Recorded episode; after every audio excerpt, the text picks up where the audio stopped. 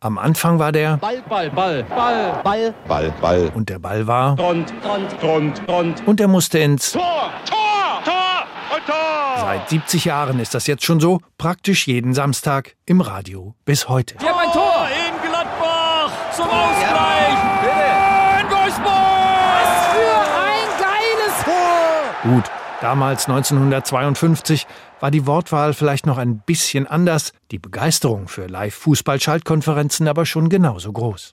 Angefangen hat alles in der Oberliga Nord und den Erfinder kennen Sie alle. Herbert Zimmermann, bald darauf unsterblich geworden mit seinem Live-Kommentar zum Wunder von Bern. Halten Sie die Daumen zu Hause. Und wenn Sie sie vor Schmerz zerdrücken, jetzt ist es egal. Drücken Sie. um 16.08 Uhr für die Halbzeit und um 16.55 Uhr für die Schlusskonferenz. Da gibt es eine sogenannte Schaltsekunde. Markus Tepper, heute Sportkoordinator Radio beim WDR, der die Bundesliga-Schalte für die ganze ARD produziert. Da müssen die Reporterinnen und Reporter, die gerade dran sind, einmal tief Luft holen. Und in 25 Funkhäusern in Deutschland geht der Regler hoch und die UKW-Programme schalten sich auf diese große Konferenz auf. Die Kunst dabei, das Spiel mit der Sprache abzubilden. Wenn die Spieler sich in der eigenen Hälfte langsam den Ball zuschieben, klingt das anders, als wenn plötzlich der unerwartete Steilpass in die Schnittstelle der Abwehr kommt.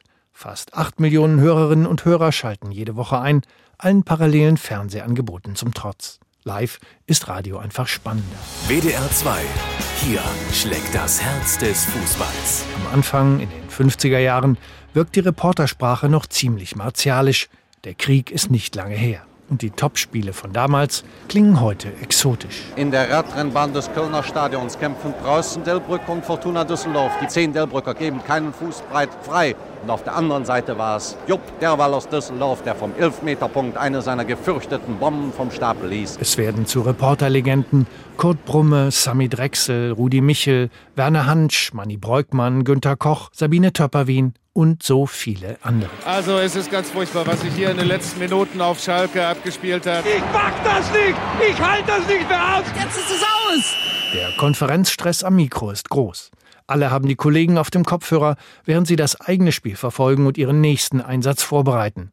Im Radio zählt nur das absolute. Es gibt seit einem Jahr die kleine digitale Schwester der Bundesliga-Konferenz, unser Sportschau Live-Angebot, wo man nur im Digitalen alle Spiele in voller Länge sowohl einzeln als auch in Konferenz hören kann. Und dabei sprechen wir vor allen Dingen jüngere Leute an. Ein Service auch für Fans, die ihr Team über 90 Minuten verfolgen wollen. Die meisten aber bleiben beim Klassiker, der Konferenz und der Frage, Wie steht's in Bochum? Weil da erschließt sich die Dramaturgie, der Vergleich. Man möchte natürlich wissen, was der Rivale auf dem anderen Platz macht. Und bei Union. Tor! Nein, doch nicht. Abseits. übrigens, der ungeliebte Videobeweis, für die Konferenz ist er gar nicht so schlecht. Führt er doch zu noch mehr Zwischenrufen. Und ich verstehe überhaupt nicht, warum sich der Christian Streich so aufregt in seiner Coaching-Zone.